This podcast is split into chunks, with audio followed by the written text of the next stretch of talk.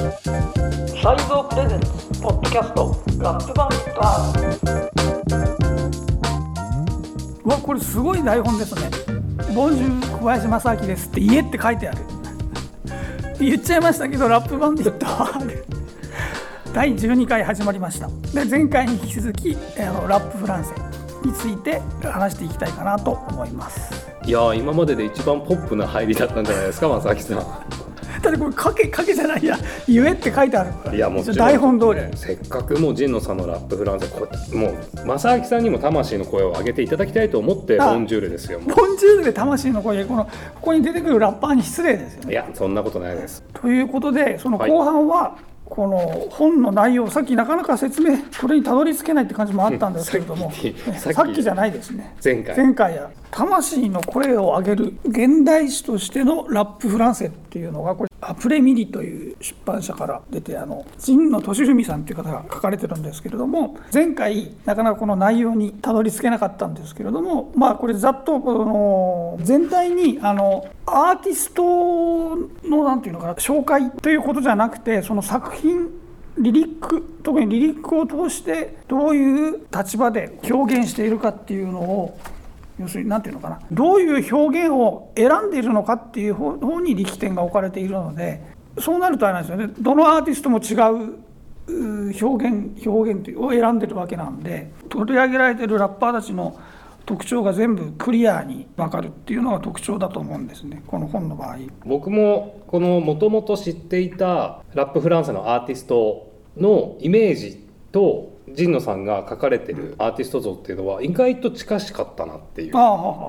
そんな全然真逆だったっていうものはなかったですね。なのでケリー・アルカナさんは多分セクシーなリリックしか歌ってないんだろうみたいなことはやっぱなかったわけじゃないですか。あやっぱそうだったんだなっていう。でもここまできちんとラップフランセのアーティストを解体しながらリリックのまあ和訳とともにでかつ神野さんが今までその来日した模様とかも含め結構細かに分析されたりしてるじゃないですか。だからそういうのを見るとあなんかちゃんともう一回フランスのラップ聞き直そうという気持ちにさせられましたね。まあ実際あの前回のウータンフェスまではちょっと熱量はそこまではいってないんですけれどもまあそれとこれとはまたねっていうのもあると思うんですけど、でもそういうきっかけにはねかなりなりましたね。改めてやっぱ当時知ってたアーティストのアルバムをもう一回聴き直してみようみたいな感じにはすごくなりました。はい正木さん的には実際にこの魂の声を上げる現代史としてのラップフランセを読了されてどんな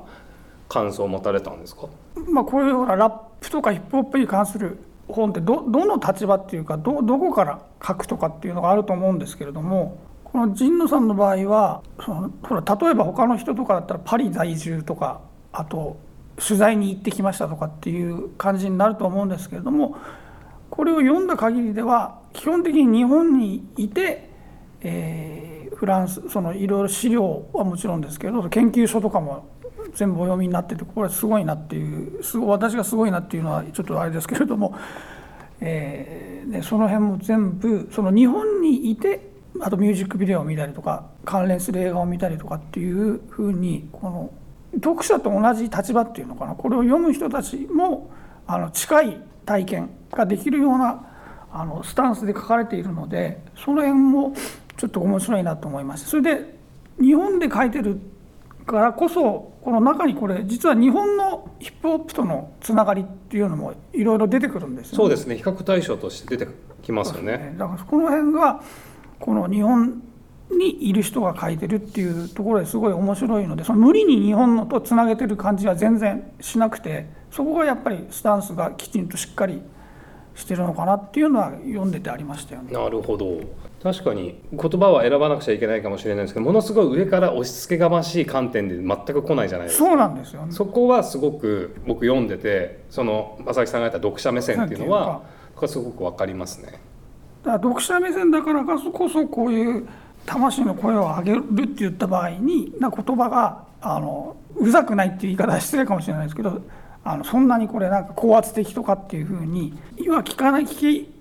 響かないけれどもただあのラッパーの側としてはいろんな声がを上げてるっていうのは伝わってくるかなというのも思いましたね。というかそれはなぜかっていうとそのね、えー前半で話した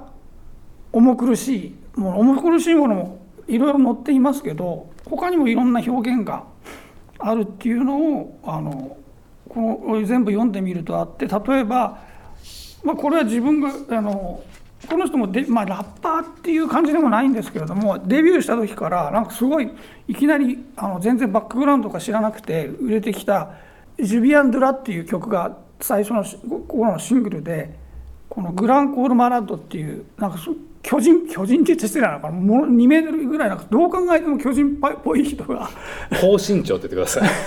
高身長の 高高身長の巨人ってやめてくださいもう高身長のアーティストが。高身長のアーティストがその万流その郊外の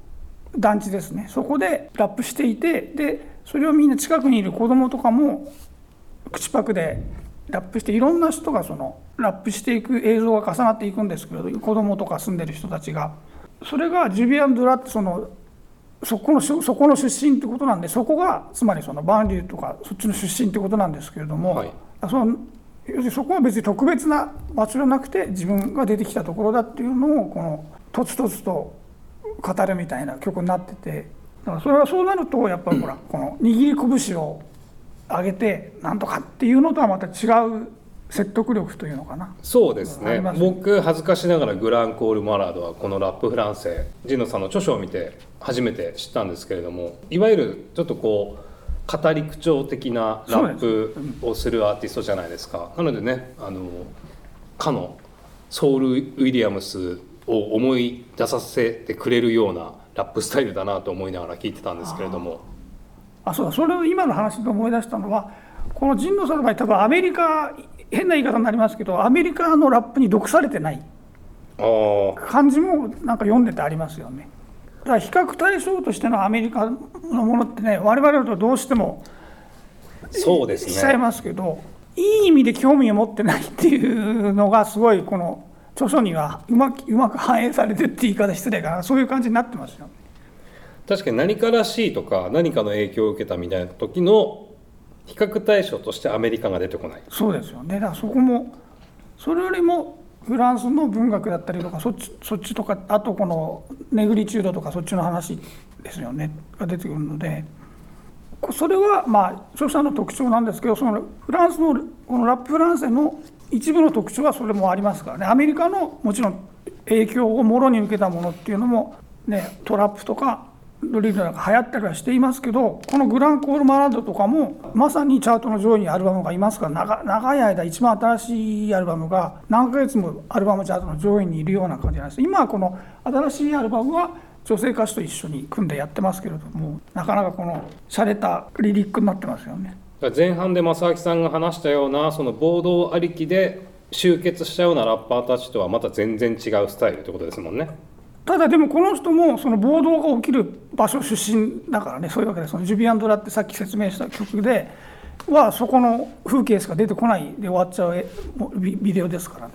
そのやり方ラップのやり方っていう見方で言えばグランコール・マラットはそこでその風景を見てきた体験してきたかもしれないけれども自分がラップをするならっていうので今のスタイルみたいな感じなんでしょうね。あとこのねこれラッパーっていうのとはまたちょっと多分違うと思うんですけれどもこの佐藤さんからあの仕入れた情報っていうのかな何年か前にそういうのをクラブで今かかってるんですかって思ったのがはい。あ綾中村ですよ。おおはい。何でしたっけ？あの曲はそのクラブでかかってたっていうえっ、とプーキーですね。綾中村プーキー。それで知ったんですよね。そうです僕その時に何かのきっかけっていうか、まあ、普通に仕事のやり取りで正明さんと、ね、メールをしていた中で「あや中村って何者なんですか?」みたいな話をしましたよね。そしたら僕その時に初めて彼女がそのフランスのラッパーだよっていうことを教えてもらったようなまあ、気がすフランスというるんですよ。か一応正式にはあれかベルギーのなのかな？国籍的国籍というかマリとベベルギーか。あの他にも何でしたっけ？あのストロマエとかもあはいはいベルギー出身のラッパーいるじゃないですか。はでも彼もフレンチラップにまあ、フランス語圏ですからね。フランですよね。コフォンっていうか。なのでなんか僕の中でベルギーはもうもしかしたらもうフレンチラップの人の中のくくりになってるのかなっていう感じでもあるんですけど。そうですよね。この本に出てくるアンジェルとかもベルギーの人ですからね。そうなんですね。そうなんです。なのでそこで初めて知って正明さんから教えてもらってあそうなんですね。で言われてみたらやっぱその英語の発音とかあとあこれよくよく聞いたらフランス語じゃんって思うやっぱ認識だったんですよね。だから勝手にもうあの日系のアーティストがアメリカのリル・パンプと一緒にやってる、うん、とやってるみたいな。でもそう考えるとそのプーキーのリミックスでフィーチャリングで、まあ、リルパンプのバージョンもありますけどカポプラザっていうラッパーですかね。イタリアのラッパーをフィーチャリングしていたりするのでまあなんかあのフランスイタリアフランスアメリカみたいな感じのもしかしたらあの Fab Five Freddy。最初の話のね。うん、とつながる何かをやってやろうっていうねもしかしたら 綾中村は思ったのかもしれないですけども飛躍すると。中村がねそのジャパニーズの部分だったのかもしれないですよねあ そういうふうに。ねはい。えでそれみんなそういうふうにだからクラブとか行ってる人はそういう認識だったんだよね多分。じゃないですかね。その頃ってまだそんなに「えージャジャ」っていう曲が最初にすごいヒットしたんですけど、はい。僕も後追いでジャジャ知ったんで。であとこの神野さんの本には、えー別の曲「ボボ」か。だからジャジャジャジャとかボボとか。あそうですよね。なんかそのイメージですでジャジャとかボボなんですけど要するにそれが何というのかな表現としてジャジャって実はその嘘つきの男のことを歌ってるんですけれどもだから名前、伏せ名前伏せ字みたいなななんていうのかな P じゃないけどバツバツバツみたいな名前を伏せるの伏せ字の名前をあのジャジャって言ってるだけだと思うんですけどそういうのがだから面白く、えーね、結局自分と何の関係もないのにあの自分とネタって吹吹い調してる男がそれが嘘つきのジャジャっていうことにこれ設定っていうかそういう設定の話なんですけれども、でそれな何この男って文句言ってる歌ではあるんですけれどもそれが要するに表現でそのジャジャっていうねみんな一一回聞くなんだなんでこれジャジャって思うのをあのうまくその取り入れて作っていたりこのボボもそうですよね。だから同じように。それでただその何何言ってるか分かんなくてこの人何なのっていう声もあったみたいなんですけれども、はい。批判むしろ批判的な、ん。でもすごい本当にこれはヒットしましたからね。すごいやっぱ人気が高いなっていうのはミュージックビデオの再生回数とかも見ててもやっぱすごい顕著だなと、あなんかこれは今フランスを代表するアーティストのヒップホップアーティストの一人なんだろうなっていう僕は認識してますね。だからそういうタイプのものもこの本ではあのちゃんと紹介はされているのではい、あの恐れずにっていうのもあれですけれどもそのなんかあのね緊張して 望まなくても大丈夫ですよっていうのを 言いたいなっていうこれ読んだ後の感感想としては。そうですね。なんかあの普通にフランスのラップを聞き返すいいきっかけになったプラスやっぱ今なんていうんですかね言葉は悪かったかもしれないですけれどもその生き重苦しさみたいなイメージも払拭できたので、払拭ってだから重苦しさの理由はこの本をねぜひ読んでいただいてっていうそれですよね。そうですね。重苦しさを除去する素晴らしい本。状況っていうか重苦しさがどこから出てくる面白い重苦しさなのかっていうのがあの重苦しさを除去するっていうのはまあ間違いかもしれないですけど、重苦しさにはその重苦しさの理理由がしたっかりあってってことですね、そうですね。なんでこの人こんなに毎回聞き迫る感じなんだろうっていう理由が分かるっていう著書ですね。あそうだ。えっ、とねこれ最初にの方で、えー説明すればよかったんですけど、はい。フランスのラップの特徴で今これこんなタイミングで言って逆になっちゃいますけど はい。一つ忘れたことがあったので、はい、もう正木さんお忘れモードですからね、もう最近。はい。忘れ物がそうフランスにはあの verlan っていう表現があってスラングとはまた別なんですよね。スラングはスラングであのそれはアメリカとかと同じで別の言い方っていうのはあるんですけどはい。 verlan っていうのはその例えば何ですか日本語で言うとズージャ？ズージャ？ジャズ？ジャズのことズージャっていう人います？あダメだ。ザギンって言ったらいいんですかねいわゆる業界用語的な感じにそうなですよね。ストリートの仲間とかで使う言葉ですよね。なのでこういうヒップホップの中にあのラップフランスの中にはいっぱい入ってくるんですけど例えば一番有名なこれは別にあの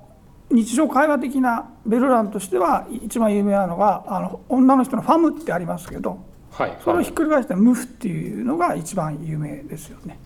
そのファムを無フって表現したことによって意味合いって変わらずにただその仲間内だけでは無いやもっと親しみがある中ではそういうふうに使うっていうことでだから例えばまあでもナオンっていうのは 親しみがあるかどうかわかんないですけどあお前は最高の女だよっていうのか お前は最高のそういうふうには使わない。女だよみたいな。そういうふうには使わないと思うけれども、はい。例えばその例えばその刑事が殺が来たとかそその刑事とかがフリックってもともと言うんですけどはい。それもひっくり返すと工夫になるんですけれどもはい。工夫っていうのはもうみんなある程度知れ渡ってるのでベルランとして。そうなるとで今度だから悪いやつらの間ではさらにその中でしか通じないようにもう一回ひっくり返すっていうようなことが起きたりとかってありますからね。えじゃあ服になるんですか？フリックがクフになってさらにひっくり返して服になる。すごいですねえだから韻を踏む時に言葉が数パターンできるのでああなるほど。そうするとバリエーションが増える増えるっていうか韻踏みやすいみたいはあそれがベルランカルチャーですか？なそうそう。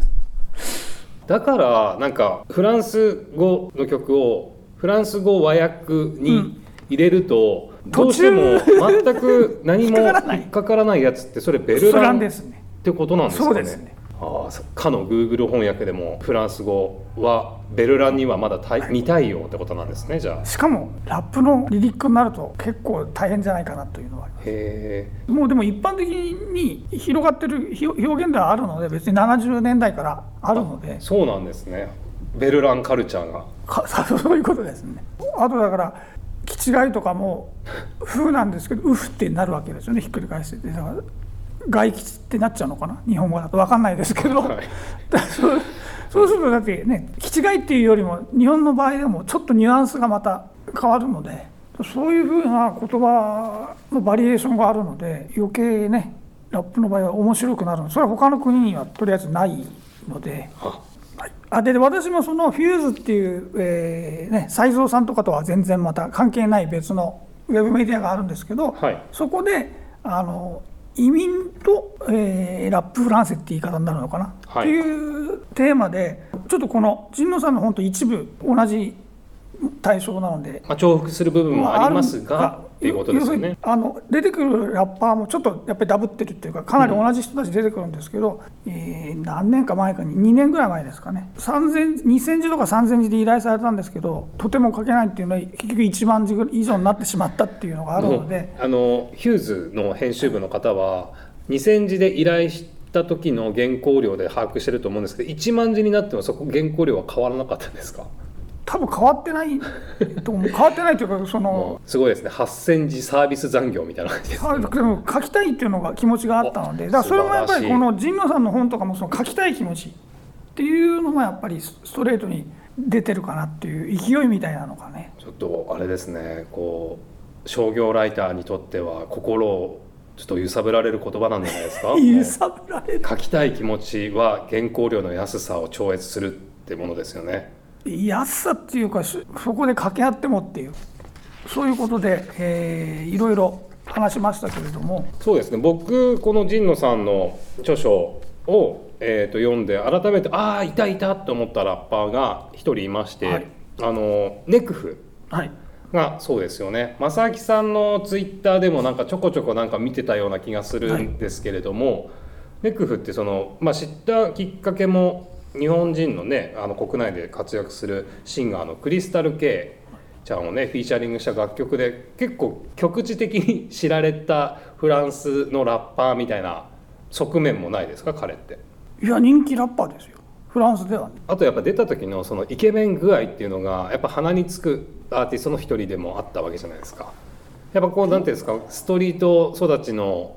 僕からしてみたらやっぱこういうイケメンがいいかっこいいラップできるわけねえだろうみたいな風にやっぱ思いがちじゃないですか。でもやっぱそれをねあの形にしてたなっていう。だこの人もやっぱりタイプとしては郊外のとか万流とかのっていうことではなくそれとはまた違うちょっと違うタイプのラッパーだっていうのもこの本の中に出てきますそうですね。きちんとそこもジノさん書かれてましたよね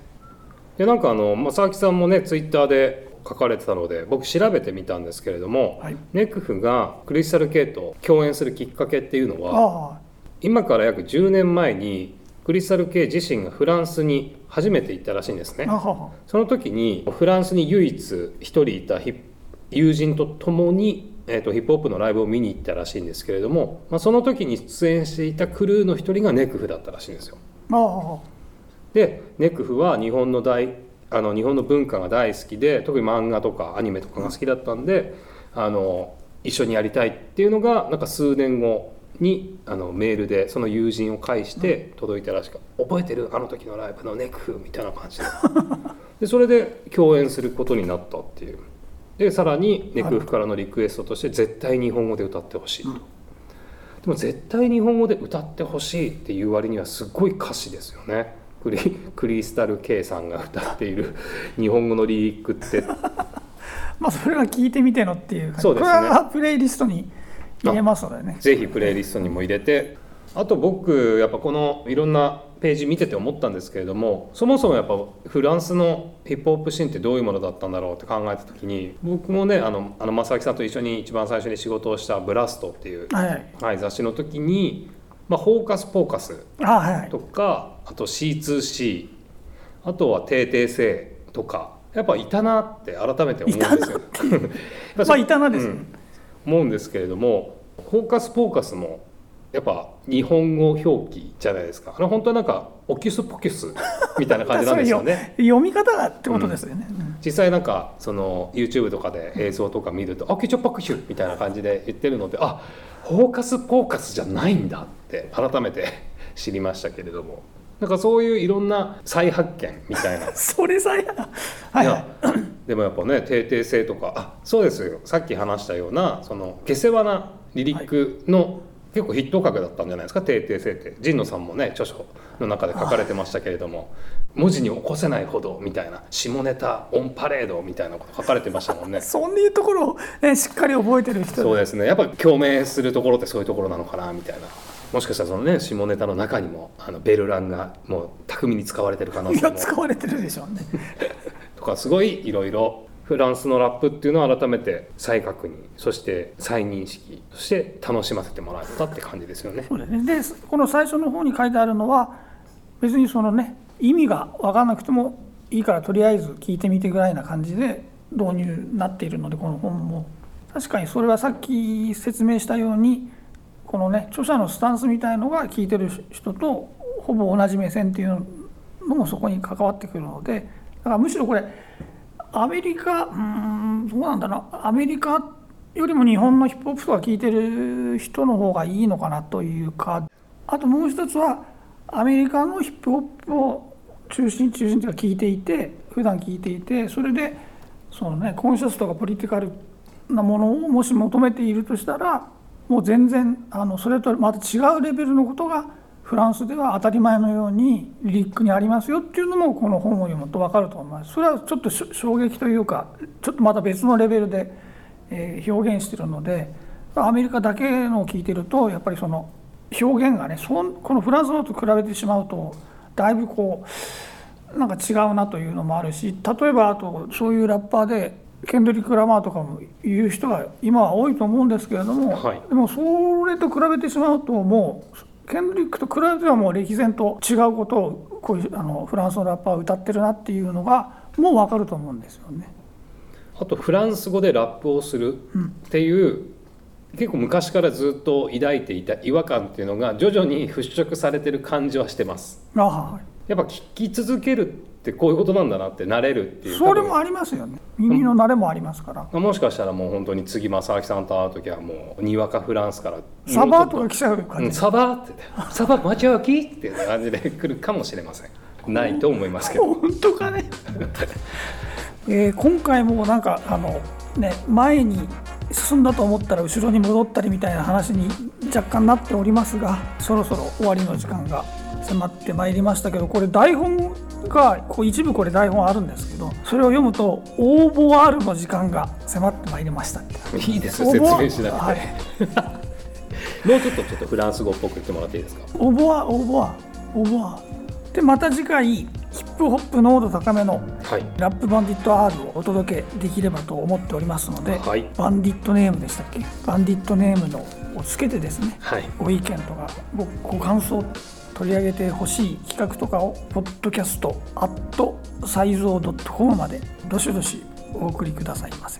で今回あの前編と後編に分けてお話ししたラップフランセに関するそのこの話の中で出てきた曲プラスアルファはあのプレイリストとして、えー同時にアップされますのでそちらも、まあ、興味がある方は聞いてみてください、えーあのそういうなんていうかそういうわけで敷居が決して高いものではないので、えーまずはあの聞いてみてと。プレイリストはね番組の概要欄またツイッターなどでもリンクを貼っておきますのでご確認ください。ではまた次回お会いしましょう。アディオス。スペイン語やないかい